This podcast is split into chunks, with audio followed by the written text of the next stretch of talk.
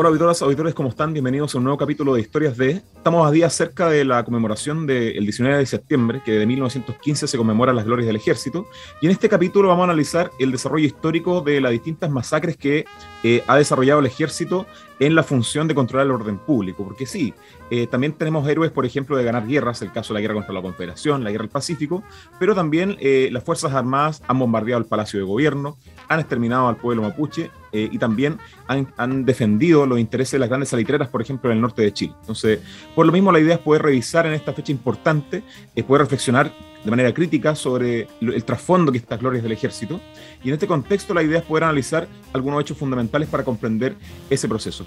Y como saben, para eso me acompaña mi copiloto máximo, Javier Tare. ¿Cómo estás, Javier? bien, ¿y tú, Betito, cómo estás ahí? Todo bien por acá Voy a pasar en las fiestas patrias con nieve. Ya me, fijé ya. Acá ha nevado estos días, así que va a ser una nueva experiencia para mí. Pero bien. ¿Y tú cómo estás ahí? Ando de visita en Santiago porque yo salí de vacaciones el viernes y creo que el sábado me fui con mi abuelo ya al, a, Litueche, allá al, zona típica, zona típica para las fiestas patrias. Y ahora vengo a grabar y luego me devuelvo. Un, un hombre comprometido con el programa. ¿no? Y aparte, convengamos que lo estamos grabando a mediados de semana, de esta semana me extraña que tiene Chile celebrando las fiestas patrias, así que ya estamos disfrutando ya de estas cosas interesantes. Es que aparte así cobro el viático que nos depositan nuestros accionistas, entonces cobro el traslado, me pagan benzina, hospedaje, entonces me quedo más tranquilo. Acuerda guardar la boleta el concepto de ejército eh, ha siempre estado ligado a los países, a las naciones como tal, desde el concepto del guerrero, en donde las tribus antiguas existían los guerreros que defendían a, esta pequeña sociedad de la amenaza externa, eh, también traen la casa, la comida a la gente, y después las primeras civilizaciones eh, cuentan con facciones guerreras específicas para defenderse de ataques de otros pueblos, en busca de recursos, en búsqueda de control territorial, y después ya en, en, las civilizaciones que ya conocemos, las más grandes, digamos, está el concepto de imperio, en donde a través de la fuerza en, esta construcción del patriarcado, digamos, como sistema, también, se busca expandir eh, eh, las fronteras de, esa nación y sociedad a otros lugares, el caso de Roma, el caso de Grecia, por ejemplo, y en Latinoamérica el caso específico de los aztecas, que era un pueblo bastante belicoso que se desarrollaba a diferencia de los incas, que eran de esta forma más diplomáticos como tal, y también el caso de Chile, específicamente el caso de los mapuches, que eh, sostenían muchas veces conflictos con otros pueblos de distintas zonas geográficas, como revisamos el capítulo con Carola, ¿cierto?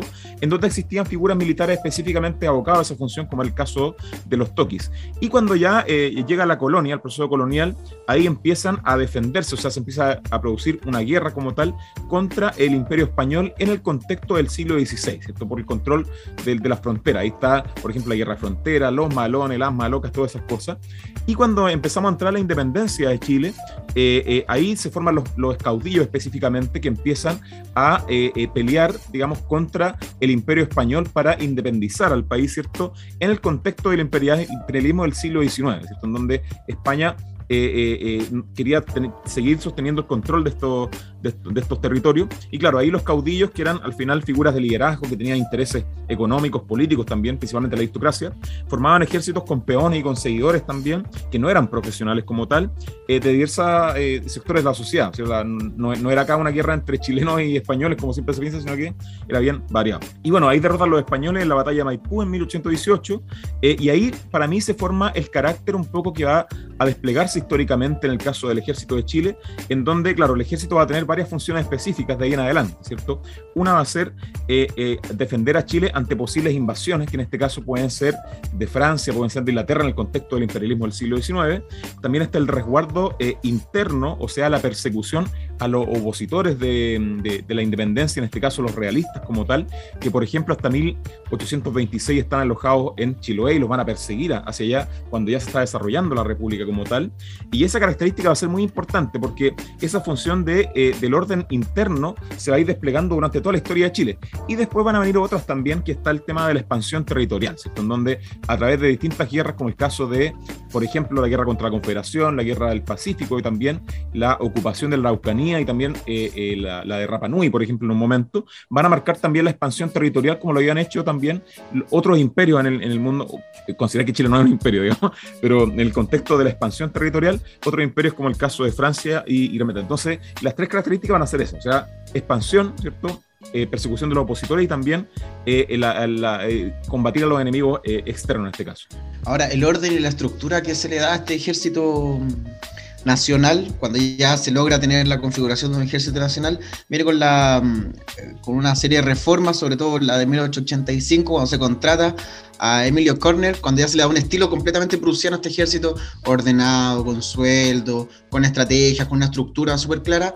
Y eso, esa, esa, mm, como esa estructura es lo que le permite una fácil manipulación de parte del Ejecutivo, donde el Ejecutivo le dice, voy a hacer que hacer esto, y el ejército prusiano, eh, hasta el día de hoy se supone que los ejércitos son obedientes y no deliberantes, entonces le dice, bueno, ya yo voy.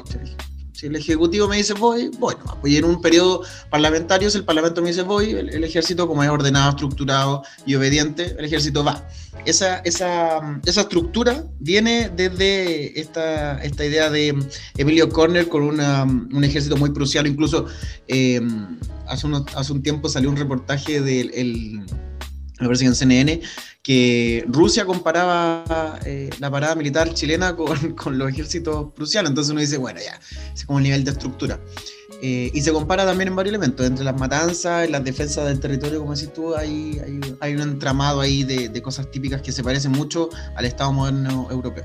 Claro, y convengamos que el caso de los ejércitos como los conocemos hoy en día, que son profesionales, digamos, claro, están pagados por el Estado, eh, porque claro, están estas necesidades, como les comentamos, que se desarrollan históricamente que hay que combatir. Y claro, el 19 de septiembre es una fecha que eh, se empieza a desarrollar ya eh, permanentemente de 1915 en adelante como un desfile o una, la, famosa parada militar, ¿cierto? Que se desarrolla con el, el fin de, por un lado, homenajear las glorias del ejército, los grandes héroes que han peleado las diversas batallas, ¿cierto? Ahí, digamos, el concepto de gloria, acá lo vamos a reflexionar, lo vamos a discutir un poco de manera crítica. Y también el tema de eh, demostrar el poderío militar, ¿cierto? En un gesto bien patriarcal, ¿cierto? Que sería casi poner el, la cuestión sobre la mesa ahí. Claro, eh, que al final es, como mostrar hacia el exterior, hacia los otros países, cuál es el poder militar que tenemos en caso de que nos ataquen. Porque en realidad responde mucho a la lógica eh, belicosa del siglo, fin del siglo XIX, principio del siglo XX también, pero que hoy en día también genera bastante eh, escosor en, la gente, porque claro, lo ve con distancia, o sea, no, no lo ve como algo necesario. Eh, y claro, el caso de, este ejército, como lo, comentamos, nace en un contexto bien especial, ¿cierto? En donde se está buscando perseguir a un enemigo interno, que en el caso de, de ser los realistas como tal. De hecho, la Academia de Guerra se, se, funda en Chile en 1817, después para la década del 20, y después ahí empieza el show, ¿cierto? Porque la primera guerra civil que tiene Chile en 1829 ahí eh, eh, eh, se desarrolla una batalla, entre los conservadores y los liberales, por quién tiene el control del país en esos momentos. Y en ese contexto, ahí los militares que estaban siendo formados van a participar de, estas guerras, haciendo ejércitos muchas veces más grandes, pagados, ¿cierto? Por, algunos empresarios que, conservadores, como el caso de Portales y Sea, por ejemplo. Y desarrolla una batalla, la batalla del Ircay, que desarrolla el 17 de abril de 1830 en la ribera del Ircay.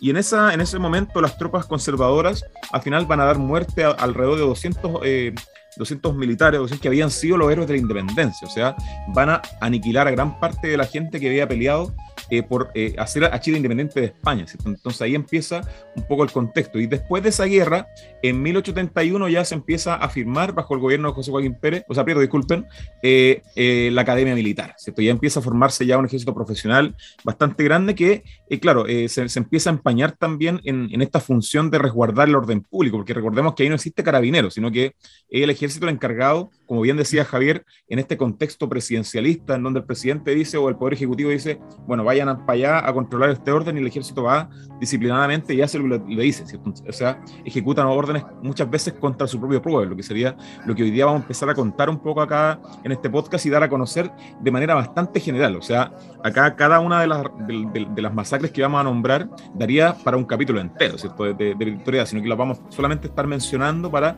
poder desde ahí, digamos, que ustedes eh, puedan empezar a interiorizarse en estas cosas de manera más, más, profunda, digamos. Y bueno, entonces sería esa la primera, el primero contador de muertes del ejército contra nacionales, como tal, que sería eh, eh, esta batalla del Ircay.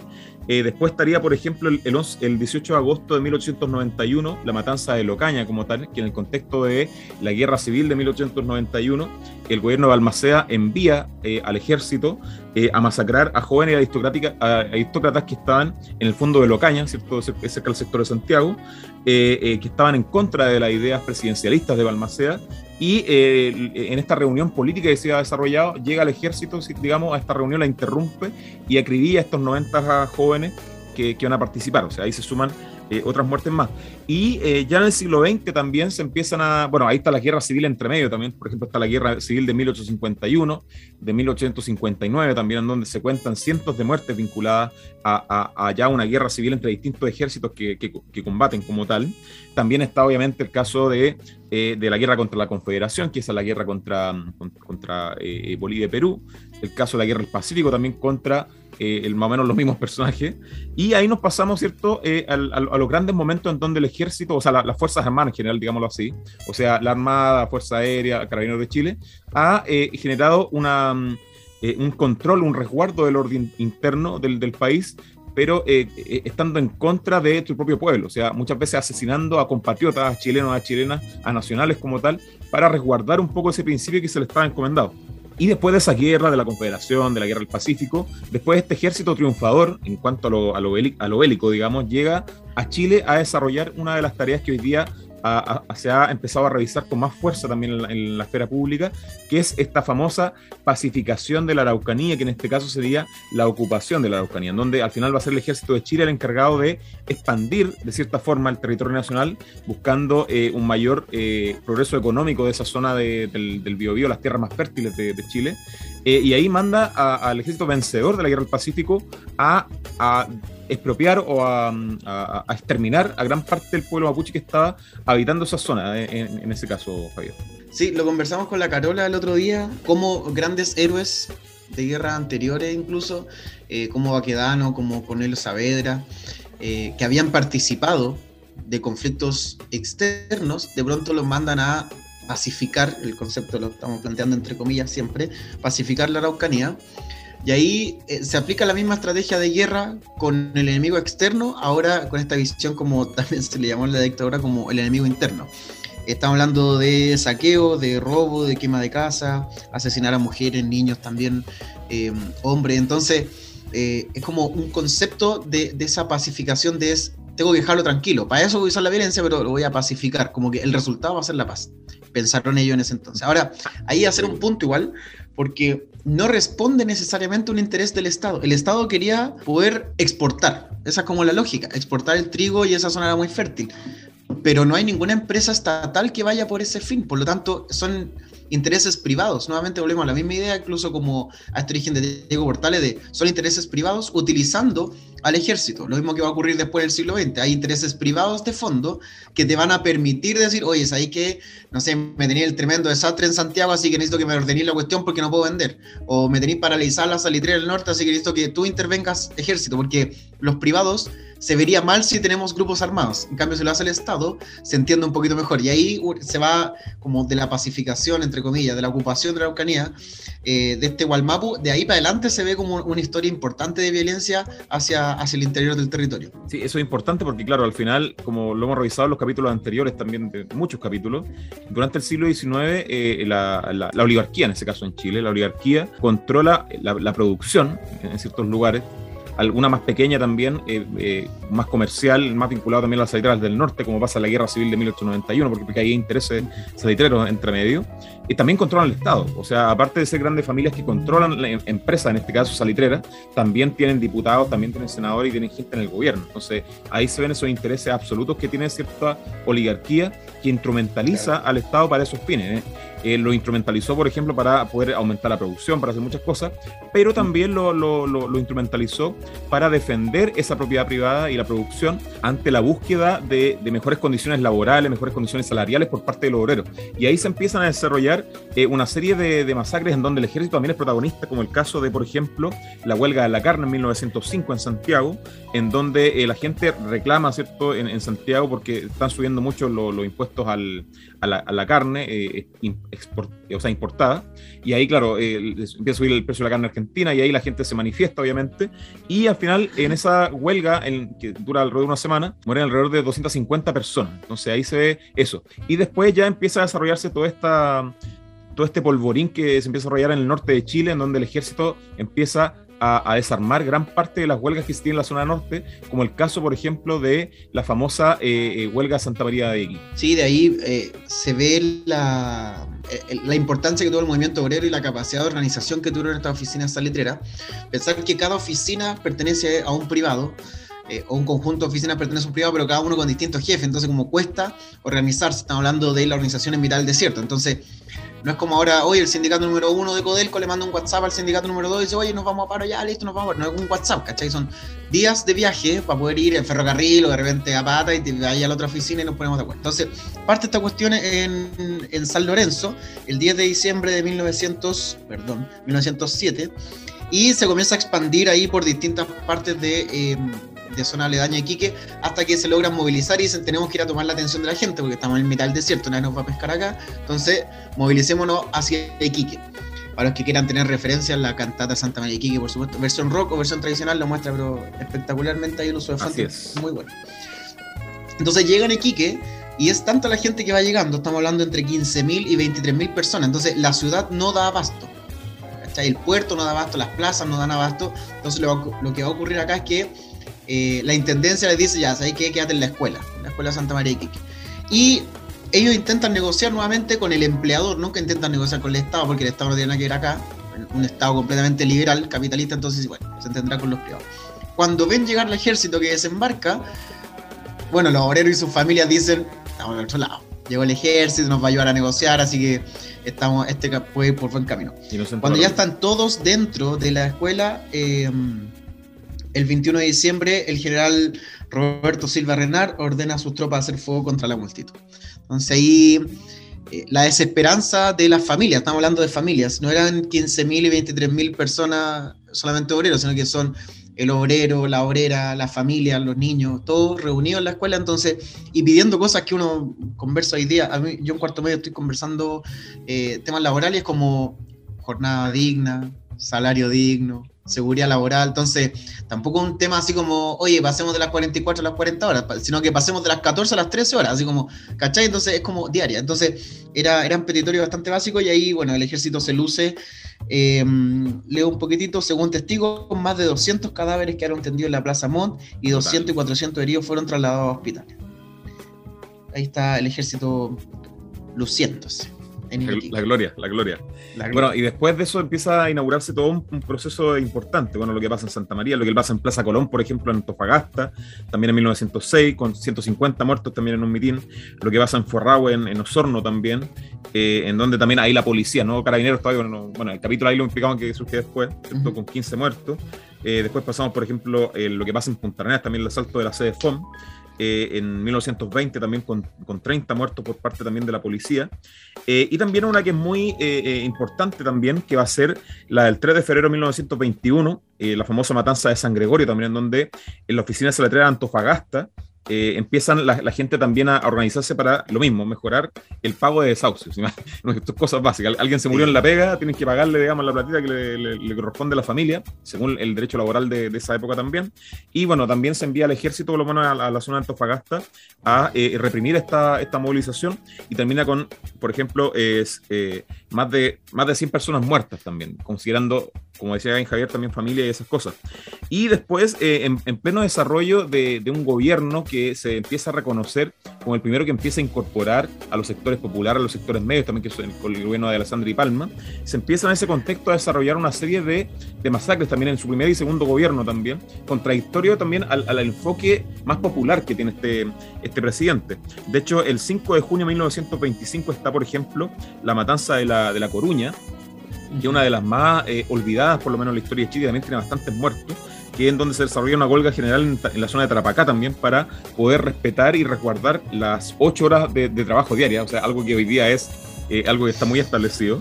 Eh, eh, y ese, el foco de las protestas está en la oficina de La Coruña, en el Tamarugal, en la, zona de Tarapacá, y también se envía nuevamente al ejército por orden de, del Poder Ejecutivo a, amenizar, entre comillas, estoy haciéndolo entre comillas aquí en la cámara, amenizar esta, esta huelga y termina con 2.000 muertos, por ejemplo, también. Eh, está, por ejemplo, eh, anterior a eso, en el mes de marzo de 1925, la masacre de, la, de, Marusia, también en el mismo contexto, donde los trabajadores de la oficina saldría de Marusia, en el sector de Guara de Tarapacá, eh, también van a empezar a eh, eh, a generar una huelga para mejorar sus condiciones laborales, también se envía al ejército y esa termina con alrededor de 500 muertos también, ¿cierto? O sea, así, ahí se van viendo e-, ese, ese, tema.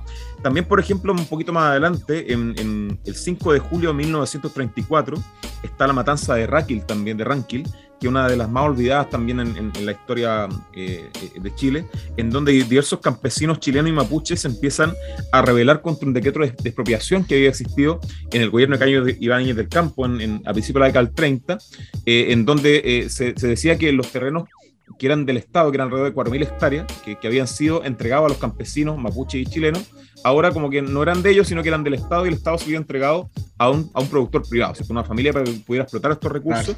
Eh, bueno, ellos negocian, van a Santiago, eh, hacen diplomacia con el gobierno, se baja el decreto, pero después durante el gobierno de Alessandri nuevamente se, se pone sobre la mesa el decreto, eh, se impone por, a través de la legislación también para el beneficio de, los privados de esos territorios. los campesinos chilenos mapuches se manifiestan en la zona de Mayeco, del Alto Biobío, y también me envían nuevamente al ejército, ¿cierto?, a poder controlar nuevamente esta, estas movilizaciones y terminan con más de 500 personas muertas también en ese territorio eh, de Mayeco. Eh, recordar acá a la, a la, a la gente que eh, las funciones que hoy día cumple la policía para poder resguardar las movilizaciones, el ejército, como lo, comentamos en el capítulo anterior, lo va a hacer hasta 1950 más o menos. De ahí en adelante, eh, ahí va a ser la, la, la, policía, los carabineros de Chile, en este caso, los que van a controlar ese proceso. Como por ejemplo ocurre eh, eh, antes de, esas, de, esas, configuraciones institucionales con la policía en ese momento de la ciudad de Santiago, el 5 de septiembre de 1938 también, en donde se desarrolla la matanza del seguro obrero, que en, donde eh, alrededor de 60 eh, estudiantes eh, nacionalsocialistas universitarios que buscan apoyar el gobierno de Ibáñez, generar una especie como de golpe de Estado simbólico, se parapetan en la oficina de la Caja Seguro Obrero que está al frente de la moneda como tal, y bueno, ellos se rinden también, obviamente después van a ser perseguidos en, ese día, se rinden, y al salir estas personas, al ir saliendo, lo empiezan a acribillar, y de hecho ahí la policía mata a, 60, a, los, 60 estudiantes que estaban en esta oficina, generando también un revuelo en todo el, en la opinión pública, porque se empiezan también a conocer de manera un poco más masiva, producto de la expansión de la prensa y la radio en su momento, todos estos sucesos que están ocurriendo en Chile, eh, y claro, lamentablemente dejan bajo el manto la historia todo lo que ocurre anteriormente. Y bueno, después de eso ya los carabineros empiezan a controlar gran parte de las represiones importantes que terminan con muertos en el caso de la historia de Chile. Pasa, por ejemplo, en la Plaza Bull en Santiago el año 1962, también una protesta, seis muertos, por ejemplo. Pasa también en el sector del Salvador, en eh, 1966 también. Eh, eh, carabineros también matan durante la protesta a, ocho personas. Pasa en Puerto Montt durante el gobierno de la democracia cristiana, en, 1969 también, en donde en una, protesta también mueren diez personas. Y ahí pasamos al tema de la, de la dictadura militar, en donde ya, como lo saben, el ejército desde el 11 de septiembre de 1973 ya empieza a generar una represión eh, eh, y una persecución sistemática eh, a gran parte de los opositores de, la Junta o lo que ellos consideran este enemigo externo. O sea, empieza de esta forma a condensar todas estas funciones históricas en un proceso absolutamente oscuro en la historia de Chile, que va a ser la dictadura militar, cívico-militar, en donde, claro, se va a desarrollar por lo menos esta, este exterminio del enemigo externo, que sería el marxismo como tal, y la persecución de, los opositores como tal de, este, de este proceso.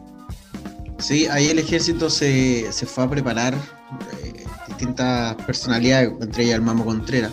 Se van a preparar a la Escuela América. Estados Unidos tenía ahí su, escuela de cómo torturar, cómo extraer información, cómo, cómo, modernizar, entre comillas, un ejército que va a estar persiguiendo a, un, a un enemigo interno. A partir de eso es que bueno, conocemos las cifras en general eh, 35.000 personas son víctimas de la violencia política, 28.000 fueron torturadas, 2.279 ejecutadas y 1.248 permanecen en situación de detenido desaparecido. Este ejército que se entendía como que podía intervenir en un primer momento, la democracia cristiana lo dice, que intervenga en un primer momento, que ordene el, desorden que había dejado Allende y luego van a retornar eh, al, al poder de los civiles. Eso no ocurrió hasta el 89, hasta el 90 incluso. Va a ser con Elwin. Elwin que también firma la carta a favor del golpe de Estado en su momento. Entonces, tampoco queda libre y es un héroe de los más grandes.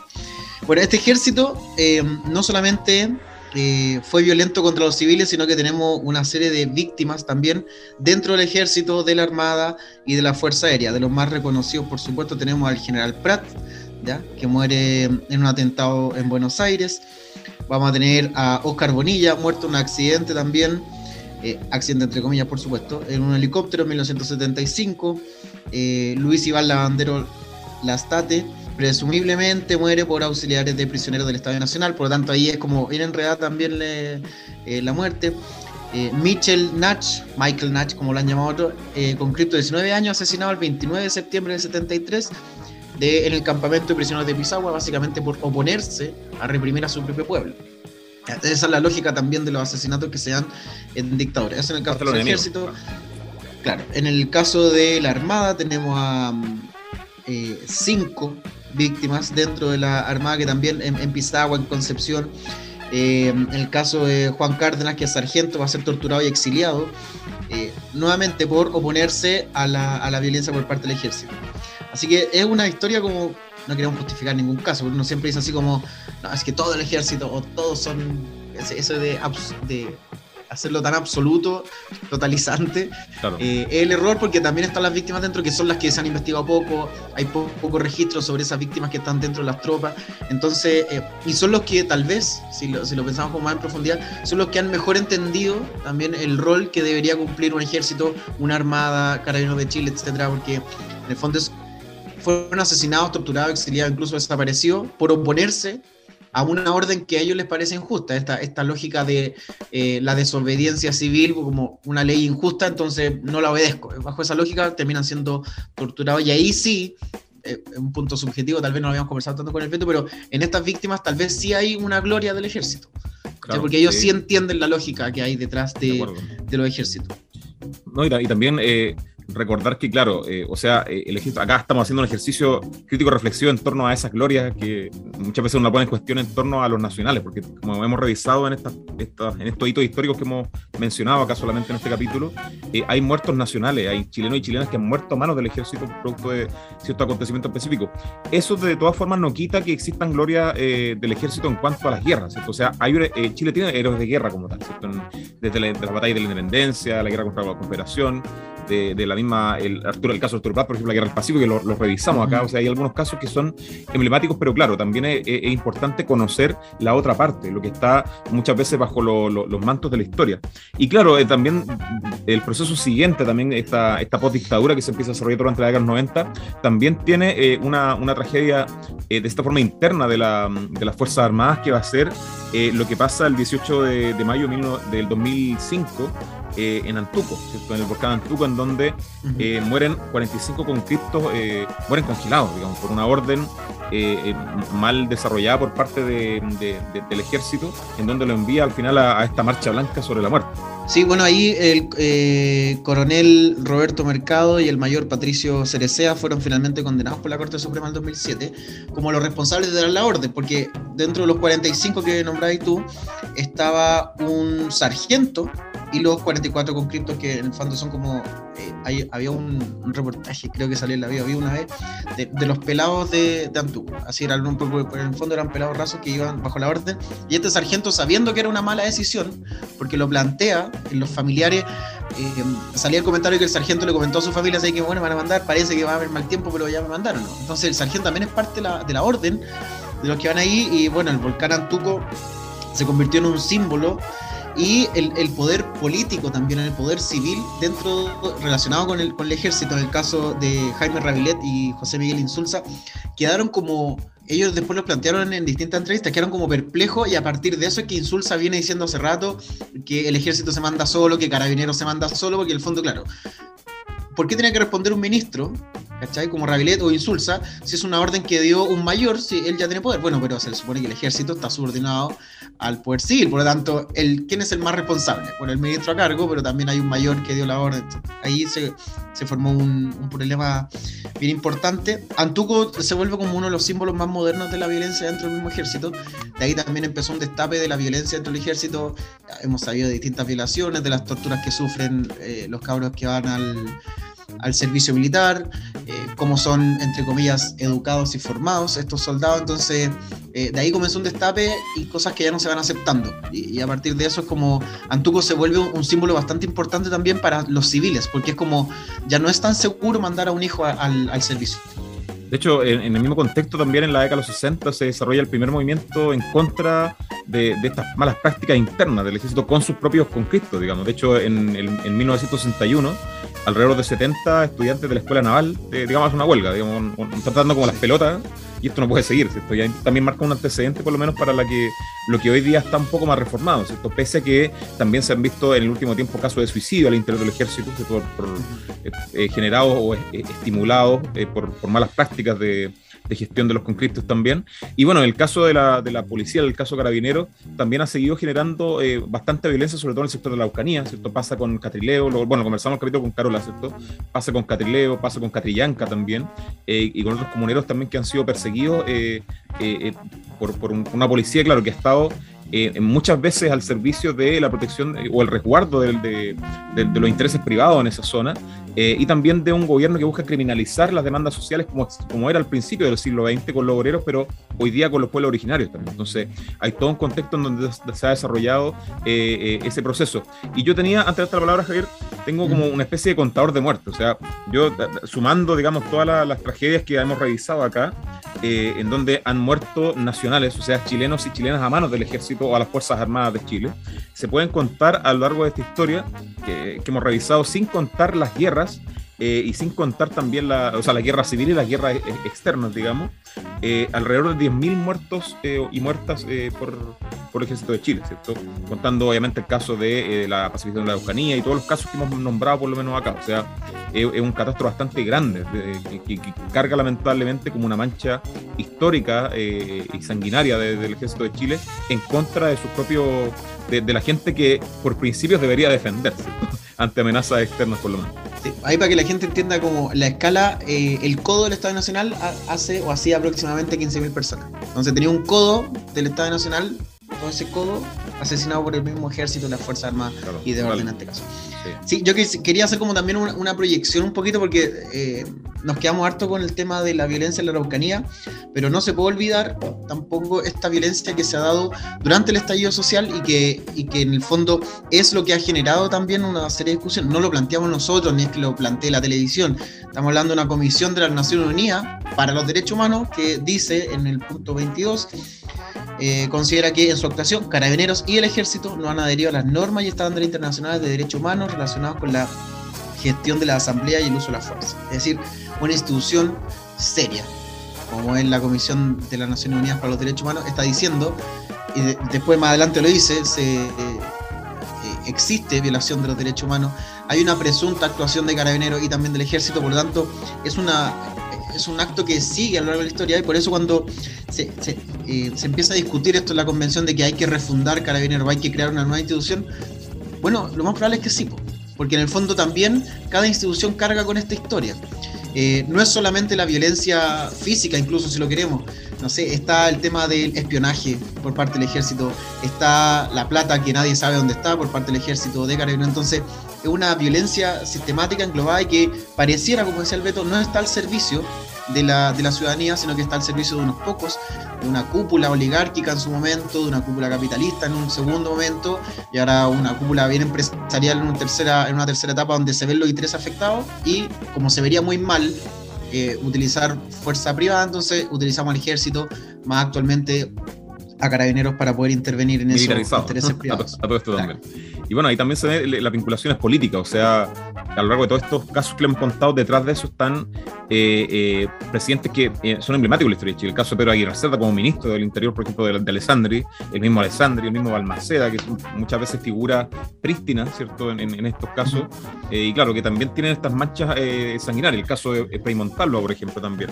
Tiene, tiene, varias. Entonces, ahí vamos viendo cómo también esto es importante rememorarlo, ¿cierto? Volver al concepto de la memoria que revisamos a de la columna del 11 de septiembre también, lo importante de la memoria es seguir revisando crítica y reflexivamente los acontecimientos para poder eh, tener una perspectiva mayor para analizar lo que pasa en el presente y la valoración que se tienen sobre los cambios que están desarrollando. Así que con esto llegamos, le damos fin a, este capítulo de Historias de. Agradecemos a la y los auditores que llegan hasta este momento y también le agradecemos que, no, que ya tenemos más de 2.000 seguidores en, nuestra cuenta, así que yuju, yuju, se vienen concursos, se vienen cosas también. Así que ahí vamos a estar subiendo más columnas, más historias de, más capítulos largos, más invitados, se vienen sorpresas muy buenas también en el podcast, así que le deseamos unas felices fiestas かっです。